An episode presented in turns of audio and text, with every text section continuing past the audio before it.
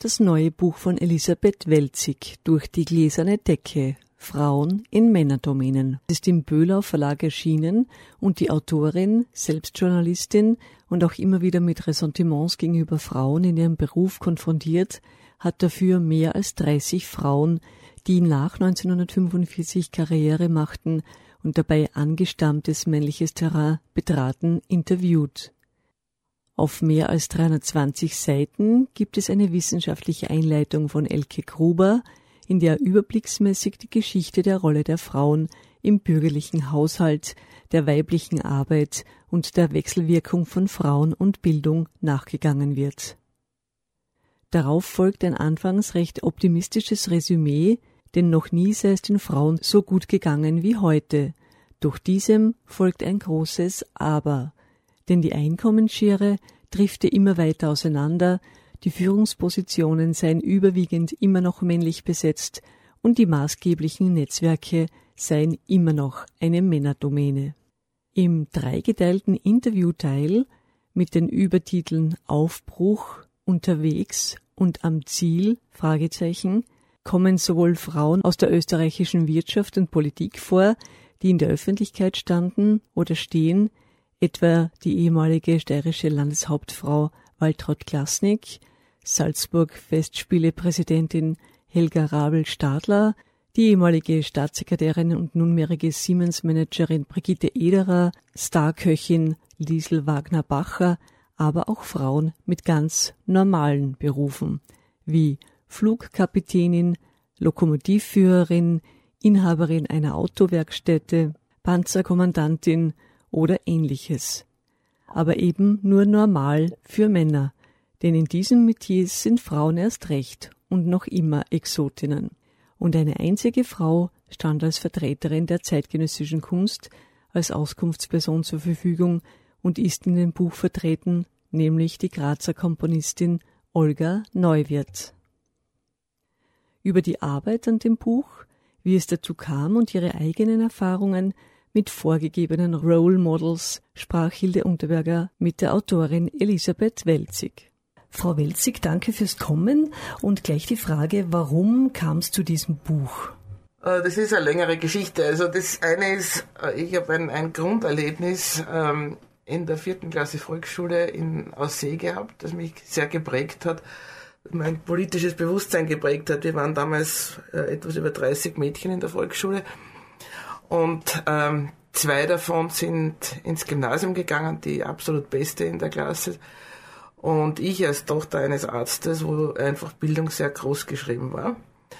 Und die anderen Mädchen sind genau in die klassischen Felder ähm, Verkäuferin, äh, Sekretärin, Friseurin äh, abgewandert, wobei ich das jetzt überhaupt nicht abwertend meine. Aber es, man hat, es war nichts anderes eigentlich, ist in Frage gekommen für diese Mädchen. Und das hat mich sehr motiviert. Äh, dann sind natürlich auch später als Redakteurin in der kleinen Zeitung gewisse Erfahrungen dazugekommen. Ähm, es war durchaus üblich, dass zum Beispiel die Kolleginnen, die haben ihr äh, abgeschlossenes Studium gehabt, die Kollegen haben oft ein abgebrochenes Studium gehabt, trotzdem war es für die Kollegen meistens in Reichweite, dass sie Ressortleiter werden, für die Kolleginnen weniger. Äh, ich kann mich an eine Frau Doktor erinnern, ich glaube, sie hat Germanistik studiert, die im Archiv die Artikel der Kollegen mit abgebrochenem Studium archiviert hat. Das waren so Überlegungen, wo ich mal gefragt habe, ähm, wie ist das eigentlich? Warum trauen sich Frauen nicht das Gleiche zu wie Männer?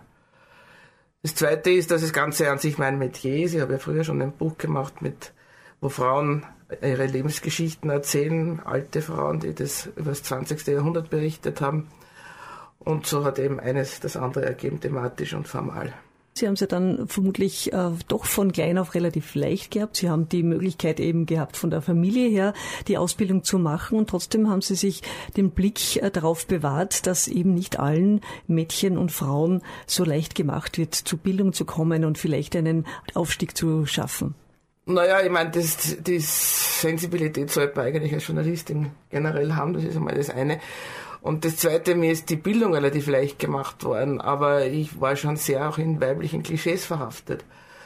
Äh, Also ich habe einen wesentlich älteren Bruder, der da absolut nicht frei von, um das milde auszudrücken, Chauvinisme nach mir gegenüber war. Und äh, also dass, dass eine eine Frau studiert und nicht automatisch gleich das Lehrfach macht. Das, das war noch akzeptabel, das Lehrfach. Nicht? Aber was anderes war auch für mich nicht selbstverständlich. Und wann ist bei Ihnen die Entscheidung gefallen oder hat es einen Knackpunkt gegeben, wo Sie gewusst haben, jetzt äh, gehe ich das anders an als die meisten Mädchen? Knackpunkt insofern, weil für mich das, also der Lehrberuf, den auch meine Mutter damals gern gesehen hätte, absolut nicht in Frage gekommen ist. Das war, das habe das habe ich ganz sicher schon als junges Mädchen gewusst, dass ich das nicht werden möchte. Und alles andere war ja schon etwas äh, nicht mehr ganz in der Norm.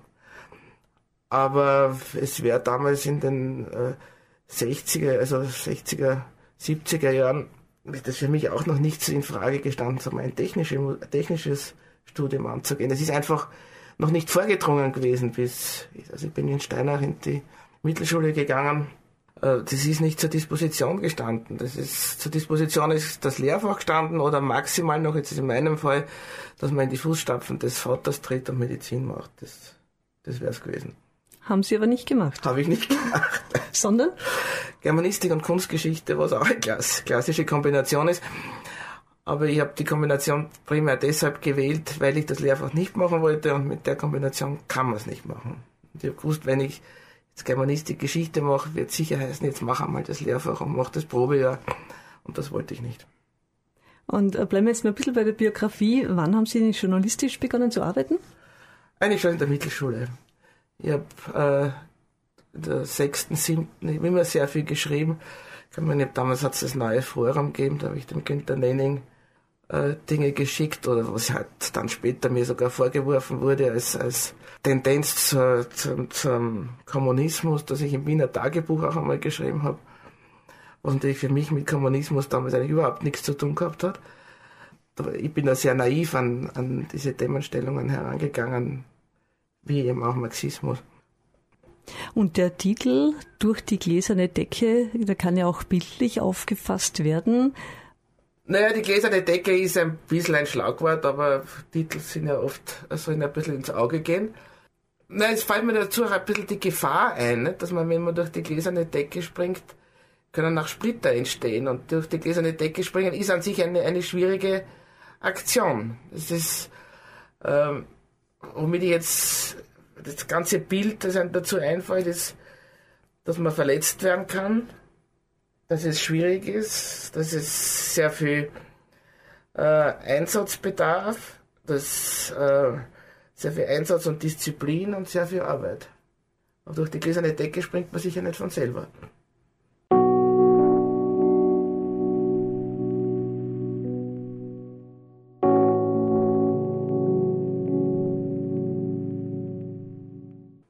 Sie haben schon einmal, haben Sie eben erwähnt, äh, Frauen als Protagonistinnen in einem Buch gehabt und jetzt eben wieder in diesem Buch durch die gläserne Decke. Wie sind Sie zu diesen Frauen gekommen? Äh, haben Sie da recherchiert? Sind das teilweise schon Bekannte von Ihnen gewesen? Äh, gemischt. Also zum Teil waren es Bekannte von mir, äh, weil wenn man so lange im Journalismus ist, gewesen ist und ist wie ich, dann, dann kennt man einfach äh, bestimmte Frauen in, in Österreich. Und das sind ja ausschließlich Österreicherinnen. Und dann hat sich einiges so im Netzwerk Schneeballsystem ergeben. Ich wollte also ein möglichst buntes Mosaik von Frauen, unterschiedliche Berufe, das war mir nicht am wichtigsten, ungewöhnliche, für Frauen ungewöhnliche Berufe und unterschiedliche Berufe, äh, unterschiedliche Altersstufen das, äh, und unterschiedliche äh, politische Zugehörigkeit, soweit das überhaupt ein Thema war, weil es war ja bei einigen ein Thema, weil ich ja auch Frauen aus der Politik dabei habe. Und da habe ich halt ganz gezielt dann gesucht. Ich habe einmal gehört, dass es eine Offizierin bei der Berufsfeuerwehr in Wien gibt. Also da habe ich angerufen und gefragt nach der Frau Offizierin und so kam ich zu der, wie man halt als brave Journalistin sowas macht. Oder die Wirtschaftskammer habe ich gefragt nach einer Baumeisterin, die möglichst den Betrieb nicht geerbt hat, weil da gibt es ja viele. Und also manches war ganz, ganz handwerklich, journalistisches Handwerk des Recherchierens. Sie haben in dem Buch ja drei äh, Unterteilungen, also praktisch dem Alter nach? Hat es da Unterschiede gegeben in der äh, Art, wie Sie das erzählt haben, wie Sie das geschildert haben, Ihren Weg im Vergleich zu den jüngeren Gesprächspartnerinnen? Äh, natürlich hat es Unterschiede gegeben, wobei ich das jetzt weniger formal meine, sondern inhaltlich, weil die Frauen das einfach ganz unterschiedlich erlebt haben. Äh, die älteren Frauen, also ich beginne mit der Johanna Donald, die wahrscheinlich schon die stärkste Vorkämpferin äh, Kämpferin für uns äh, Frauen ist, die ich Gott sei Dank noch interviewen konnte, kurz bevor sie gestorben ist, die natürlich ganz äh, andere Probleme und, und auch äh, Streitpunkte in ihrem Leben vor sich gehabt hat als die besagte äh, Berufsfeuerwehroffizierin mit Mitte 30, für die es manche Probleme nicht mehr gibt. Es gibt andere Probleme. Aber es ist vieles schon durch diese älteren Kämpferinnen äh, geebnet worden. Also wenn die Johanna Donal sagt, äh, das war für sie so ein Knackpunkt, äh, wie sie mal nach Hause gekommen ist und der Mann hat beanstandet, dass der Knopf nicht angenäht war. Also ich glaube, das wäre für die jungen Frauen überhaupt kein Thema mehr. Die täten dem Mann wahrscheinlich das Hemd irgendwie an den Kopf werfen. Ne? Da sind schon große Unterschiede. Und die, die mittlere Generation, so, also Jahrgang 50 bis etwa 60, die sind auch genau in der Mitte. Für die gibt es manche Probleme noch weniger als die älteren. Und es gibt andere Probleme. Zu den Gesprächen mit den Frauen nochmals, äh, haben Sie da das Gefühl gehabt, wann die erzählt haben, dass das ein schwerer Weg für Sie war? Waren das Einzelkämpferinnen überwiegend oder haben die schon auch äh, Leute gehabt, die Sie gestützt haben oder ein Netzwerk, das Sie unterstützt hat? Ein Netzwerk nicht. Es haben fast alle Frauen einen Mentor gehabt. Also völlig allein ohne Mentor ist es, glaube ich, auch nach wie vor nicht zu schaffen. Äh, Mentorin kommt natürlich seltener vor, weil die Frauen einfach in der Altersstufe noch nicht in diesen Positionen waren, um Mentorin zu sein. Wird aber zunehmend mehr. Also, also eine junge, sehr erfolgreiche Frau ist natürlich die Chefredakteurin vom Standard. Die ist natürlich in einer Position, wo sie wieder Mentorin sein kann. Aber die älteren Frauen, ja, wie gesagt, Mentor. Und das Gegenteil davon sind halt die älteren Männer, die den Frauen die Verdienste irgendwie äh, nicht gegönnt haben und abgeschnitten haben. Da fällt mir also die Chirurgin Pizza Katzer ein, die bekanntlich dem Gendarmen in Klagenfurt die Hände angenäht hat und aber eigentlich in Wikipedia von, von der Klinik in, in Innsbruck, wie den Namen jetzt nicht nennen, von dem Chirurgen nicht erwähnt wird, sondern er, er äh, schmückt sich selbst mit diesen, dieser Operation, ohne die eigentliche Leiterin der Operation zu erwähnen. Und warum glauben Sie, funktioniert das nicht mit den Netzwerken bei Frauen? Man ist, immer wieder hört man jetzt, es gibt Frauennetzwerke, die auch unterstützend wirken sollten. Aber sind dann die Effekte noch nicht gegeben von diesen Netzwerken? Naja, erstens einmal glaube ich, dass die äh, Netzwerke im Aufbauen sind. Die, die kommen schon, also zunehmend, glaube ich. Das Zweite ist, dass natürlich Frauen für diese sozialen Geschichten, die die Netzwerke ausmachen, wie am Abend im Gasthaus sitzen oder äh, sonstige, weiß ich, was es da an Freizeitaktivitäten unter Männern noch alles gibt, ähm, nicht die Zeit haben in der Doppelbelastung, die ja meistens vorhanden ist. Dazu kommt, glaube ich, dass den Frauen, wenn ich so an diverse Rituale, sagen wir, der Kartellverbände der Männer denke, diese Rituale wahrscheinlich schlicht und einfach zu blöd sind und sie ihre Zeit sinnvoller nutzen wollen. Abgesehen davon, dass sie es nutzen müssen, wenn sie daneben noch eine Familie haben. Haben Sie Erfahrungen mit solchen Netzwerken? Haben Sie versucht, da reinzukommen? Habe ich nicht, aber ich habe schon einige sehr gute Freundinnen, die, wenn es drauf ankommt, also äh, mich sicher mehr unterstützen, als wahrscheinlich Männer mich unterstützen würden. Es ist jedenfalls so, dass äh, überwiegend die Weltbevölkerung weiblich ist und trotzdem in den Führungspositionen noch immer viel, viel weniger Frauen. Es liegt auch an der Bildung, denke ich, oder? Ja, das ist. Obwohl auch bei der Ausbildung in den Universitäten die Frauen vorne sind? Das hat wahrscheinlich verschiedene Komponenten. Das eine ist, dass Frauen erst lernen müssen, an Macht auch irgendwie Spaß zu haben. Äh, das, für Frauen ist Macht bis jetzt meistens so irgendwie ein bisschen was, was ähm, Unappetitliches gewesen und erst langsam, ich denke das einmal an die Angelika Merkel, der man merkt, anmerkt, dass sie Spaß an der Macht hat und warum nicht? Die Männer haben sie auch. Das Zweite ist, dass manche Positionen natürlich mit Kindern wirklich nicht vereinbar sind. Also das haben auch in meinem Buch äh, sicher zwei, drei Frauen in Top-Positionen gesagt, wenn sie ein Kind hätten, die sind kinderlos, hätten sie diese Position nicht einnehmen können. Einfach einmal faktisch nicht. Dazu kommt, dass natürlich die Karenz nach wie vor meistens von Frauen eingenommen wird. Äh, und in der Zeit zischen die Männer an den Frauen vorbei nach vorn. Und das holen Sie auch nicht mehr auf später? Das ist sicher sehr schwer aufzuholen. Ich denke, ich bin äh, junge Freunde, äh, beide haben ein fertiges Studium, beide sind wirklich äh, sehr intelligente Leute. Die haben jetzt drei Kinder, er ist äh, Journalist und die, bei den drei Kindern, sie ist seitdem jetzt äh, nicht mehr berufstätig. Und er sagt, wenn er jetzt er die Karenz beansprucht hätte, wäre er natürlich in der Karriere abgeschnitten. Das ist de facto so. Und sie ist es aber sowieso. Und sie ist natürlich für sie ist praktisch, ist jetzt ein Wiedereinstieg vielleicht einmal mit über 40 möglich, aber über 40 kommt man nicht mehr sehr weit. Wie lange haben Sie an dem Buch gearbeitet? Zwei bis drei Jahre. Es war ein, ein äh, Projekt des Jubiläumsfonds der Nationalbank. Und was ich zuerst gemeint habe mit Unterstützung von Frauen, da bin ich durchaus von Frauen unterstützt worden. Also eine Professorin in Klagenfurt äh, hat sich bereit erklärt, das unter ihre Fittiche zu nehmen, weil anders ist eine Förderung von der Nationalbank nicht zu kriegen, also ohne Universitätsinstitut. Und das hat derartig unbürokratisch und schnell funktioniert. Das war schon ein kleines Frauennetzwerk auch. Und wenn Sie heute mit jungen Frauen reden, äh, was würden Sie ihnen raten, um die gläserne Decke zu durchdringen und vielleicht trotzdem nicht auf äh, Familie verzichten zu müssen? Gibt es da einen Weg? Also ich bin immer vorsichtig beim Raten, aber was grundsätzlich sicher das Wichtigste ist und für Männer und Frauen und für Frauen, in dem Fall geht es uns um Frauen, ist eine wirklich solide Ausbildung. Ohne Ausbildung geht gar nichts. Um Selbstbewusstsein, da haben die Frauen sicher noch einen Nachholbedarf, dass sie sich ihres Wertes äh, auch im intellektuellen Bereich bewusst sind und sich was zutrauen. Die Frau Glasneck sagt einmal da in, der, in dem Interview, sie haben nie geglaubt, dass ich Ja sage. Also sich selbst und den anderen was zutrauen. Äh, ja, das wären, glaube ich, so die Punkte. Und sich nicht beirren lassen. Auch nicht glauben, dass der Weg jetzt ist, bessere Männer zu werden. Äh, das ist es sicher nicht. Sondern mit Selbstbewusstsein, was nicht heißt jetzt mit einer Hybris, den eigenen Weg gehen.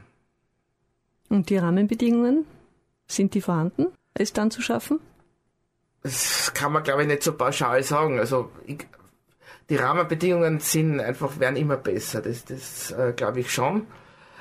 Wenn man wenn Frau es schaffen will, wird sie es schaffen, glaube ich. Also, aber das ist pauschal, kann man das so nicht sagen. Ne? Das ist, es, es werden nach wie vor viele Steine in den Weg gelegt. Ich halte es aber auch nicht für gut, dass eine Frau nur etwas wird, weil sie eine Frau ist. Das halte ich auch nicht für gut. Das war ein Gespräch mit der Autorin und Journalistin Elisabeth Welzig über das von ihr kürzlich veröffentlichte Buch Durch die gläserne Decke Frauen in Männerdomänen, erschienen im Böhler Verlag.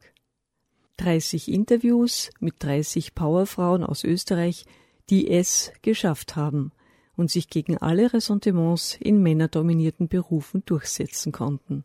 Man erfährt viel über die Protagonistinnen, über ihre Herkunft, über die Bedingungen ihres Aufstiegs und wie sie sich dabei mitunter fühlten und fühlen. Dazu noch eine Zeitungsmeldung, die noch einen weiteren Akzent hinzusetzt. Demnach hat eine Wissenschaftlerin der TU Berlin Managerinnen 50 plus aus Österreich, der Schweiz und Deutschland zum Gegenstand ihrer Forschung gemacht. Das Ergebnis ist, dass diese Frauen im Alter von 40, 45 Jahren in eine Krise geraten, in der sie ihre Lage reflektieren und Stagnation feststellen, da sie von den Zentren der Macht ferngehalten werden und auch nicht bereit sind, sich mit weniger als bisher zufrieden zu geben. Dem ist eigentlich nichts hinzuzufügen. Das war ein Beitrag von Hilde Unterberger für Frequenz Literaturen.